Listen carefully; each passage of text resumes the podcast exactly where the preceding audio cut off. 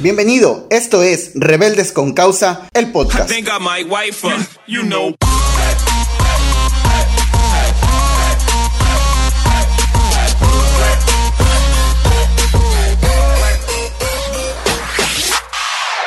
Sabes, hoy quiero hablarte de algo muy rápido que he estado meditando ya por un tiempo. Y es solamente de dos cosas, acerca de las cosas primarias o de las prioridades y de las cosas secundarias. Sé que muchas veces, y creo que hoy en esta pandemia desgraciadamente nos ha dejado ver que muchas cosas que nosotros teníamos como primarias realmente son secundarias, como tal vez un trabajo, como tal vez dinero, un carro, cosas materiales, un negocio. Realmente creo que todas esas cosas son secundarias. No quiero decir que no son importantes. Lo que quiero decir es que están en un segundo plano. No podemos ponerlas como prioritarias porque tarde que temprano esas cosas suben o bajan. Tienden a ser volátiles y hoy nos hemos dado cuenta cómo muchos negocios han quebrado, cómo muchas personas que tenían como prioridad su trabajo hoy en día tienen que estar encerrados. Hoy en día no pueden ir a sus oficinas, hoy en día muchos negocios no pueden abrir. Y lo que era prioridad hoy ha pasado a ser secundario. Sin embargo, lo que teníamos como secundario hoy ha pasado a ser una prioridad. ¿Y qué son esas cosas secundarias que ahora tenemos como prioridad? El hecho de estar con nuestra familia, el hecho de disfrutar esas cosas pequeñas como un abrazo, como un beso, el, disfrutar un tiempo con nuestra pareja, con nuestros amigos, con nuestra familia. Cosas que teníamos como secundarias que decíamos, ah, mi familia siempre va a estar ahí, tengo que trabajar para, para generar dinero sin darnos cuenta que el trabajo, que el dinero, tarde que temprano, se va. Pero nuestra familia siempre está ahí. Nuestra familia, el tiempo, el trabajo, todo eso, ahí están. Y no los hemos valorado. Y al menos hablo de mi parte. Cuando yo empecé a ver esto, yo dije, ¿sabes qué? Tengo que valorar más esas cosas. Tengo que valorar todo eso. Y pensando en esto, me acordé de una frase que dice, todo en esta vida tiene un precio. Y es verdad, creo que pocas, pocas cosas en esta vida son gratis. Cuando te dan un regalo, tú no pagas por ese regalo. Simplemente alguien te lo entrega, alguien te lo da y te dice, ¿sabes qué? Porque te aprecio, aquí está. Y esa persona hizo ese regalo pensando en ti. Se tomó el tiempo de pensar en tus gustos, en algo que pudiera servirte tal vez. Y valoramos ese regalo o simplemente no lo valoramos. Pueden suceder esas dos cosas. Pero alguien tuvo que pagar por él. Y decimos, sí, es que a mí me lo regalaron. Sí, pero alguien tuvo que pagar por ese regalo. No fue gratis. Alguien lo tuvo que haber pagado. Todo en esta vida tiene un precio. Tal vez a nosotros no nos pudo haber costado. Sin embargo, alguien tuvo que pagar por eso. Y pensando en eso, me puse a pensar en una frase que hemos escuchado o que tal vez has escuchado mucho. Que dicen, es que la vida eterna es gratis. Yo dije, la vida eterna no es gratis. Se nos da gratuitamente al creer en Jesús, al creer en su sacrificio, al creer en la resurrección, al creer en que Él es el Hijo de Dios. Se nos es dada gratuitamente. Pero alguien tuvo que pagar por ella. Y ese fue Jesús. Fue el que pagó por nuestra salvación. No fue gratis. Tuvo que derramar su sangre, tuvo que eh, aguantar la ira de Dios. Tuvo que morir por nosotros para que nosotros pudiéramos obtenerla por gracia o gratuitamente. Sin embargo, tiene un costo. Ahora, a mí me gusta poner esto de otra manera. Yo soy de las personas que dice, ¿sabes qué? La salvación es tan cara, tan cara, que la única manera en que tú la puedes obtener es que alguien te la regale. No puedes pagar por ella, ni portándote bien, ni dando todo el dinero del mundo, ni haciendo las mejores obras de caridad. No, no hay nada que puedas hacer para pagar por ella. La única manera de obtenerla es que alguien nos la regale, que alguien nos dé ese regalo tan costoso. Y eso es lo que hizo Jesús en el sacrificio. Darnos ese regalo tan, tan costoso. Un regalo que nadie podía pagar. Un regalo que es más, ni siquiera nadie podía obtener. No importara cuán bueno fueras, no importara qué tan bien te portaras, no importara qué tan santo fueras. Nadie lo podía obtener. Y Jesús tuvo que pagar por eso. Hay una historia donde Jesús manda a los discípulos a, predicar el Evangelio.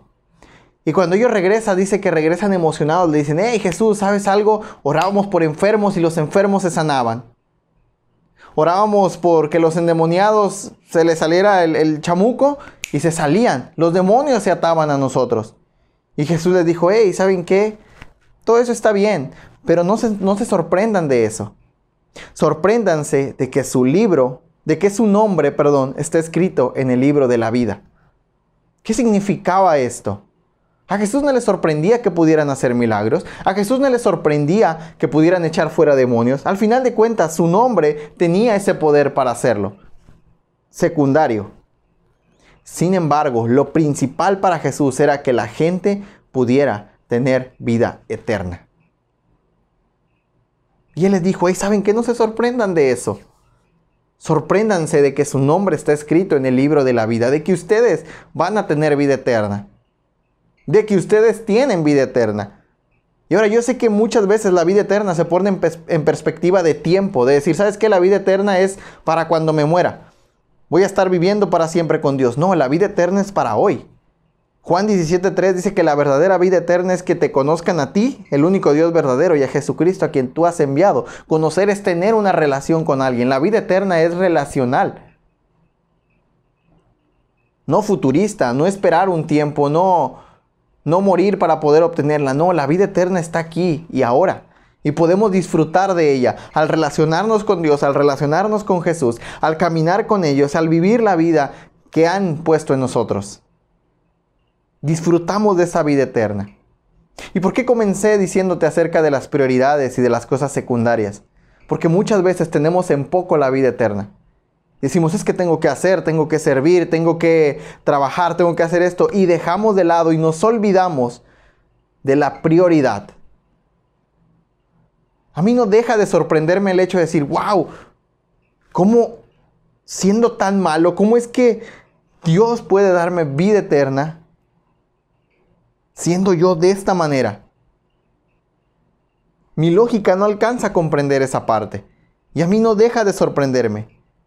Sí, me sorprende que ocurran milagros. Sí, me sorprende que gente se convierta a Cristo. Sí, me sorprende de grandes personas que hacen cosas para Dios, que dejan todo, que entregan todo. Inclusive, ¿sabes algo? Tengo un libro que me encanta leer que se llama Vive como un loco para Jesús. De personas mártires que han muerto por predicar de Jesús. No les ha importado perder su vida y todo eso me sorprende y me anima en mi fe. Pero lo más sorprendente que yo puedo encontrar en mi vida es que Dios me haya dado vida eterna. Jesús les dijo, hey, ¿saben qué? Para el hombre es imposible poder obtener esa vida eterna. Pero para Dios nada es imposible. Y Dios buscó la manera de darnos esa vida eterna a través del sacrificio de Jesús, a través de su muerte, de su resurrección. Y al nosotros creer en eso, ese pago de esa vida eterna nos es imputado. Cuando algo es imputado quiere decir que ya no tienes que pagar por eso. Ya alguien lo pagó y tú solamente lo recibes. Y ahora nos toca a nosotros decir, ¿sabes qué? ¿Esto va a ser mi prioridad o va a ser secundario? Tengo vida eterna, qué bueno, me voy a dedicar a hacer más cosas. O decir, tengo vida eterna y porque tengo vida eterna voy a hacer todo lo demás. Voy a levantarme, voy a hablarle a más gente de estas cosas. Que la vida eterna, que lo que Jesús nos ha entregado sea nuestra motivación para hacer lo demás. No que lo demás sea nuestra motivación para poder obtener la vida eterna, para poder creer que tenemos la vida eterna. Pongamos en prioridad lo que realmente tiene importancia. No, no le pongamos precio a la vida eterna. Las cosas que son secundarias tienen un precio, puedes pagar por ellas y puedes obtenerlas, tal vez un precio muy caro, tal vez un precio muy bajo, pero las puedes obtener bajo un precio.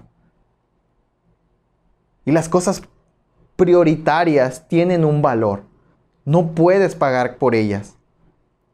No puedes hacer nada para obtenerlo. Tú no puedes hacer nada para ganarte el cariño de tus papás, para ganarte el cariño de tus amigos, para ganarte el favor de Dios. No puedes hacer nada si no se te es dado. No le pongamos un precio a la salvación. La salvación no tiene un precio. La salvación tiene valor.